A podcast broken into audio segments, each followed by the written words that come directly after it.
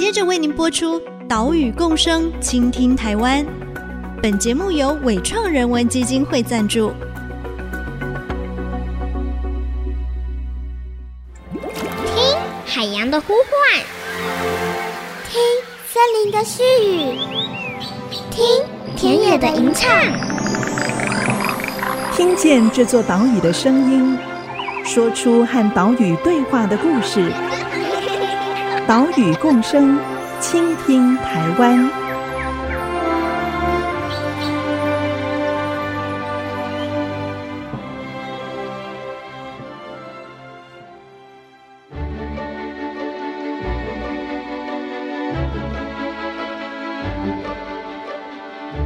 倾听岛屿的声音，挖掘环境的故事。大家好，欢迎来到岛屿共生，倾听台湾。我是袁长杰。我们的节目是在 AC 之音 FM 九七点五，每个礼拜三上午七点半首播。除了频道之外，你在 Apple Podcast、Google Podcast、Spotify 以及 KKBox 都可以听到节目。如果你喜欢岛屿共生，也不要忘了按下订阅哦。对于居住在城市的我们来讲，湿地仿佛呢是离自己很遥远，但其实湿地对生物、对人类来讲都是很重要的生态系统。湿地不只可以保护海岸，可以净化水质、涵养水源，也有很强的碳吸纳能力，而且对于农业跟渔业来讲都有关键影响。现在逐渐入冬。湿地也是很多候鸟来到台湾喜欢栖息的场所、哦，是他们很重要的旅馆，也是补给站。所以今天开始的几集节目，我们就带你来关心湿地。今天先带你走访的是位于嘉义县北部海岸的东石乡，我们来看造访鳌鼓湿地的美丽冬候鸟，并且探索这片湿地的美丽与哀愁。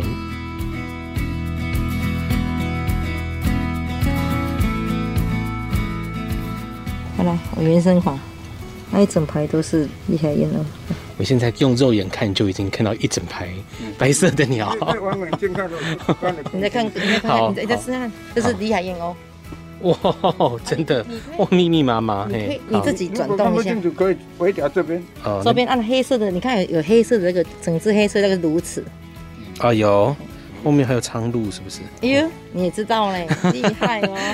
那个比较熟，比较长浅。十一月中旬，来到鳌鼓湿地森林园区，跟着解说团队执行长蔡淑丽以及解说员丁正管一起来赏鸟。园区里面总共有八个赏鸟亭，我们先来到第三赏鸟亭，看到了好几百只的里海燕鸥，它们是世界上体型最大的燕鸥，有着红色的嘴巴。在里海燕鸥后方，还有许多鸬鹚站在树上做日光浴，加上有几只大白鹭、苍鹭夹杂在里面。接着，我们再来到园区南侧的小小湖。这边我们通称这边就是南堤的小小湖啦，就说在千岛湖的隔壁哈。这边的水位哦比较低哈，啊，水鸟虽然在水中觅食，在水中抓鱼吃。但是哈，你水太深的话哈，它也不敢下去。像我们那个黑背琵鹭哈，水位超过三十公分，它都不敢下去了。啊，因为这边的水位比较低，所以这边的鸟况就特别特别的好哦。有鸦科的鸟类，有鹭科的鸟类，有有鷸鴴科的鸟类，还有我们的这边三宝哈，反嘴鸻哦，反嘴鴴，啊，还有高跷鸻是哦，还有。黑面琵鹭是刚刚我们也看到了哈，哦那边如此，那个脚红红的哈，那个就是高跷鴴哈。那高跷鴴哦，我我们这个我拢甲讲啊，这鸟界中的林志玲啊，卡就等诶，卡等诶，好，长腿美女啊哈。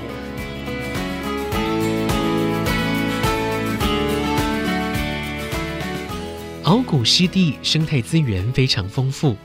整个湿地森林园区是位于北港溪跟六角大排之间，是由北面、西面跟南面的堤防环绕。夕阳西下时刻，我们来到了南堤旁边的小小湖跟千岛湖，这里水位是比较浅，也有好几个让水鸟栖息的小岛。哦，不管是燕鸥、鸦科、玉衡科还是鹭科鸟类，都可以在这里看到。好，包括明星鸟种黑面琵鹭。这片湿地的前身，原本是一九六零年代政府填海造陆的海埔新生地，交给台糖经营。身为港口村村长的丁正管，就为我们说起了这段故事。咱围堤造陆开吼，啊，把迄个土地吼移交给台糖公司当农渔牧生产，这以前拢是咧养饲鱼啊。以前以前，阮这围起来吼，啊，四元把个土地拢洗啊足正呢。啊，结果诶、欸，民国七十五年吼，维稳风带个为这土地拍破，水个淹入来，淹入个阮这整片都盐化去啊，盐化去。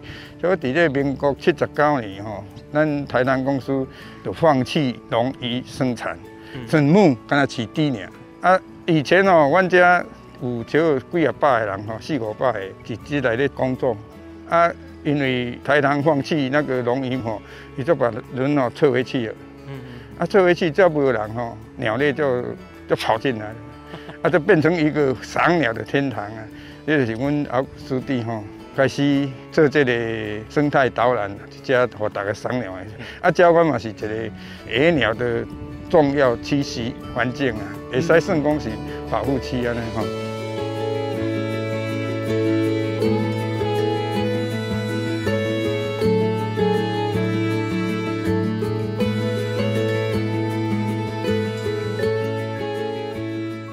因为地层下陷，加上了台风冲毁海堤，海水倒灌，以往这片海埔新生地上面的鱼温农地就变成了天然的蓄水池，久而久之就形成了湿地，也吸引了很多鸟类栖息，成为现在的鳌鼓湿地森林园区。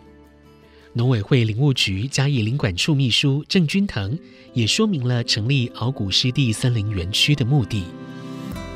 我们农委会林务局配合政府的一个政策，其实当时候在全省有设置三处的平地森林园区，一个在花莲的大龙大户，一个在我们嘉义的鳌鼓，那另外第三处就是屏东的林后四林平地森林园区。那在鳌谷这边设置平地森林园区，它主要的发展定位是湿地的保育跟环境教育。嗯，那其实鳌谷这边有。有上天给的一个独厚的环境，那湿地环境在我们台湾，其实在西南部是有，可是鳌鼓这边的面积它是特别的大，哦，所以这是它独厚的一个环境。那我们嘉义林管处为了这样的一个湿地保育，那借由我们去保育它的湿地，那另外在那边也有造林，那希望说借由保育湿地跟造林。然后引进的环境教育，我们跟当地的社区借由训练之后，把他们在地的故事，然后结合一些当地的这些生物资源、环境资源，那转化为知识、科普的知识，然后达到环境教育的一个目的。那希望说，现地的一个保育跟富裕之后，那我们能够推广到环境教育的一个层面。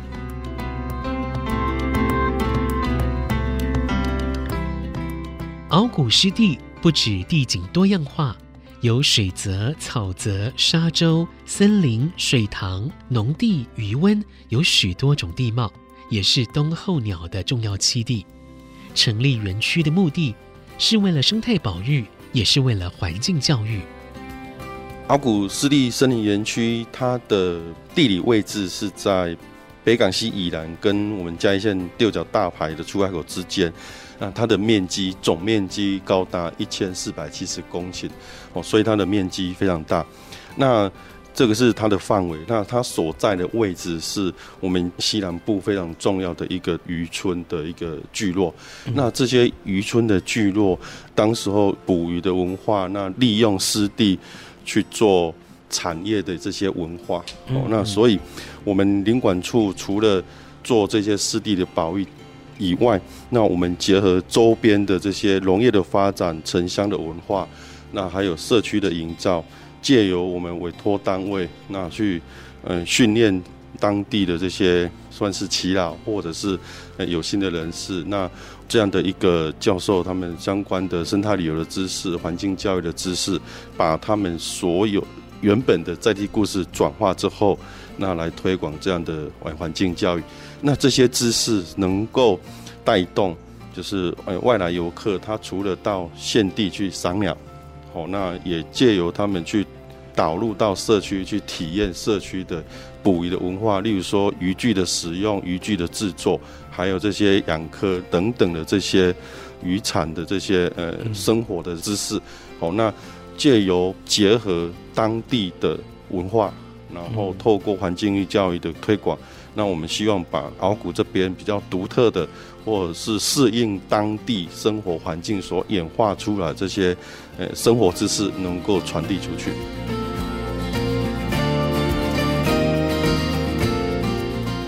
鳌鼓湿地可以说见证了从“人定胜天”填海造陆，到“人定顺天”要顺应自然这样的观念改变，可以说是非常好的环境教育基地。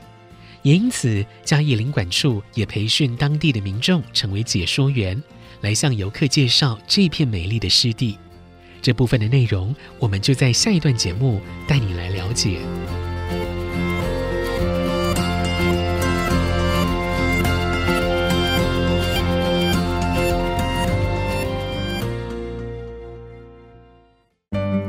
只要是受训练过的导览解说员，我们有资格，就是每一年要巡守二十五次以上，就是对湿地的巡守。那每一个月份，我们各社区都会分工作表，然后每一个月有一组社区的人到我们这边来做鸟类的调查。哦，对，所以鸟调跟那个巡守都要做的，这是我们这里要做的。那当然，除了这一些鸟调以外，我们周边所发现的水质改变啊，或者是说垃圾的部分，我们都能捡的就捡，不能捡的通报。嗯，那水质变化我们也要注意，这样子。嗯，是。IC 之音 FM 九七点五，欢迎回来，岛屿共生，倾听台湾。我是袁长杰。今天的节目带你走访位于嘉义东石的鳌鼓湿地森林园区。刚刚我们听到的就是鳌鼓湿地解说团队执行长蔡淑丽。他说到解说员的例行巡护跟鸟类调查工作，这一些解说员可以说是游客跟这片湿地中间最好的桥梁。透过解说员带领大家走进鳌鼓湿地，来认识各种美丽的鸟类，让旅行不再是走马看花，而是真正可以深入欣赏大自然的奥妙。不过，要成为解说员可不容易哦。请听嘉义林管处郑君腾秘书的说明。我们林管处在一百零一年推动鳌鼓湿地森林园区生态旅游的发展辅导计划。那这个部分，我们号召当地这些有志之士，哈，那能够经过我们的培训之后，把在地的故事转化为环境教育的知识。那当时候我们总共有结训了三十位学员。这些学员的年纪大概都在六十岁以上，嗯，好，那其实他们有很多当时候生活的尝试，借由我们的辅导授课之后，嗯，有经过认证，好，因为在上课过程中，我们呃请老师来，呢很多种课程，例如说鸟类的辨识，然后湿地的保育知识，或者是这些渔具的制作，经过了三百九十三个小时的环境教育的训练。上完课之后，还有经过认证，这个认证我们这些达人解说人员，他是实际上场，就他们在这三百九十三个小时过程中所学到的，借由实际的导览，然后我们外聘讲师跟他们认证，达到了一定的标准以上，然后我们管理处这边也发几个证书给解说人员。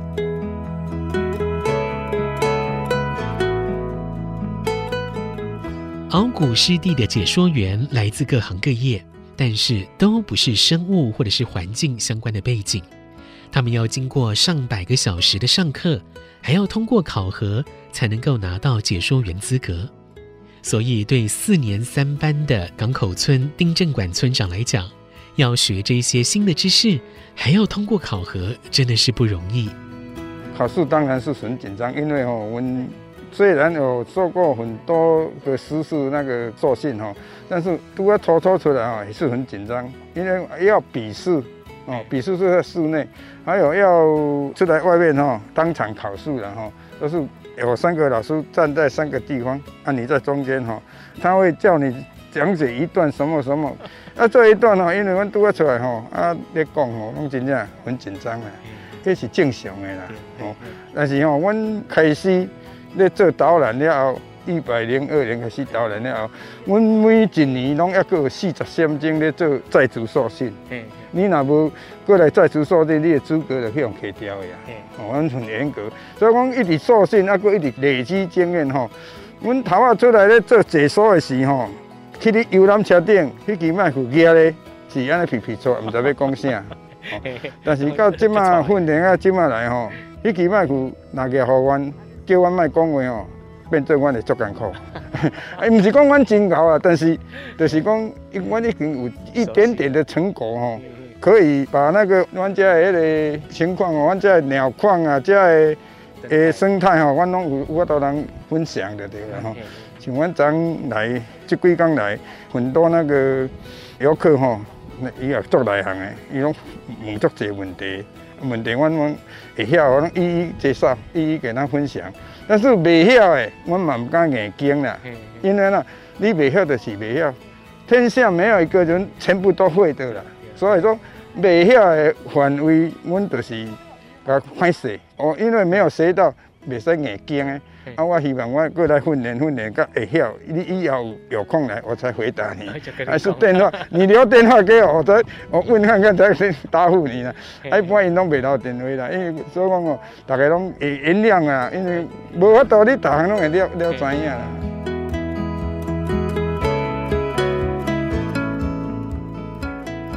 从门外汉到现在，对于在地历史跟生态都可以言之有物的解说员。对丁正馆村长来说，担任解说员是希望带起领头的作用，让港口村的村民能够认同鳌鼓湿地的生态保育工作。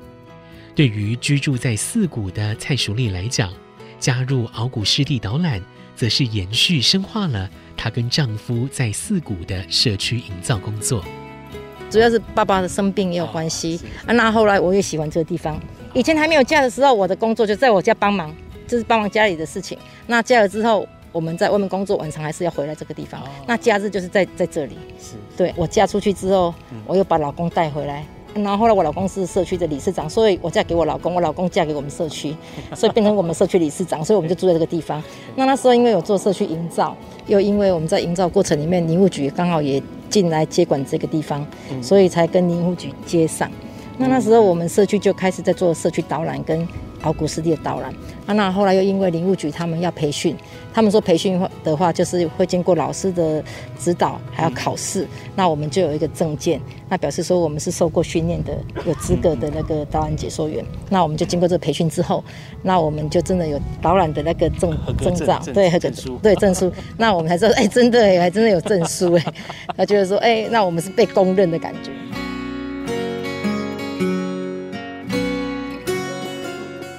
取得了解说员资格不是终点，而是起点。除了我们先前提到，解说员都有例行的巡护以及鸟类调查工作，而且呢，每年都还要继续接受在职训练，才能够维持解说员的资格。像是最近他们就学习使用 eBird 平台来记录鸟类监测调查的资讯。哎呀，eBird 啊，我呃，我十一月二十九号哈，我我要开一个课啦。啊，我有报名参加，我没学啦。哎，出到老学到老啦。像我现在已经六十八岁了哈，但是我还是不嫌我老了。嗯、我是要去学，我是第一个去报名的了。第一个报名的，要要要要一定要学了。虽然我学比较慢哈，但是人讲哈，已经学得学会晓。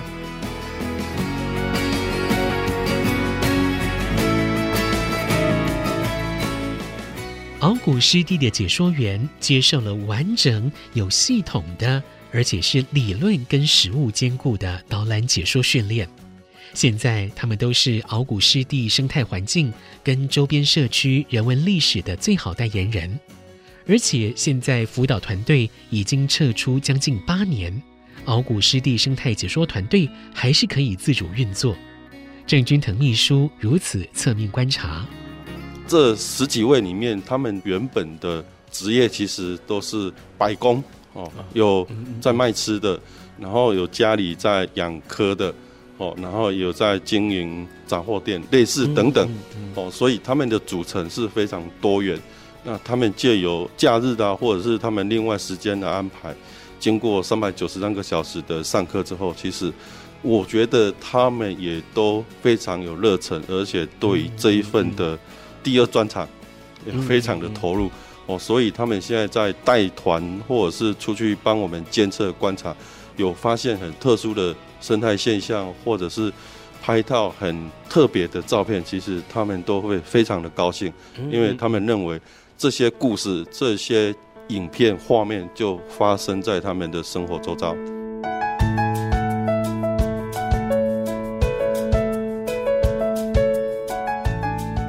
鳌鼓湿地是台湾欣赏冬候鸟非常方便的场所。堤防内有湿地，堤防外面有大海，所以赏鸟也有不同的层次。不过，因为鳌鼓湿地是一个全开放空间，游客都是自由进出，也经常是蜻蜓点水、走马看花。推荐大家要游览鳌鼓湿地，最好的方法就是聘请在地解说员来导览解说。带你更认识鳌鼓湿地的故事。在下一集节目，我们继续带你来看鳌鼓湿地的美丽与哀愁。岛屿共生，倾听台湾。我们下礼拜再见，拜拜。我们为什么要叫它疗愈？你知道吗？你看这个景色里面有水泽、有草泽、有沙洲鸟、有森林啊。我们就是说，水滴草滴大树啦，水面清幽亲像行，心情好歹这怎么样？看到拢有好心情。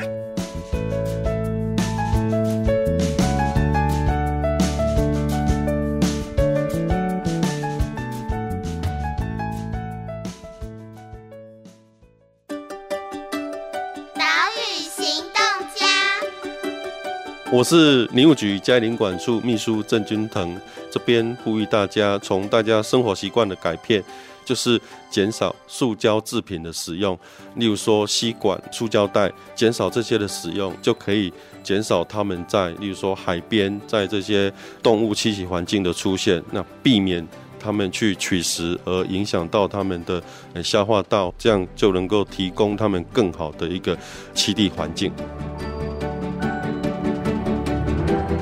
本节目由伟创人文基金会赞助播出。伟创人文基金会秉持永续的经营承诺，邀请您一同为这片土地发声，促进人与自然的平衡与和谐。